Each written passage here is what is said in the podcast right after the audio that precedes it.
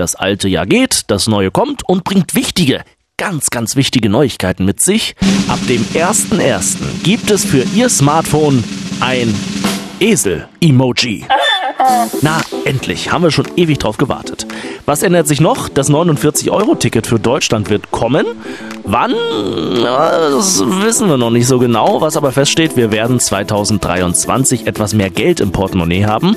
Für Familien gibt es zum Beispiel mehr Kindergeld und der Steuergrundfreibetrag steigt für uns alle. Erst ab einem Einkommen von mehr als 10.908 Euro werden Steuern fällig. Daniela Kabe-Gessler vom Bund der Steuerzahler erklärt Ihnen warum. Durch die hohe Inflation und die hohen Preissteigerungen, die wir jetzt momentan haben, musste dieser Grundfreibetrag einfach erhöht werden.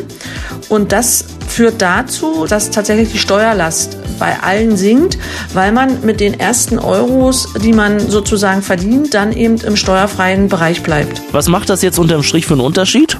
Ein Single mit einem zu versteuernden Einkommen von 30.000 Euro muss nächstes Jahr 252 Euro weniger Steuern zahlen als in diesem Jahr.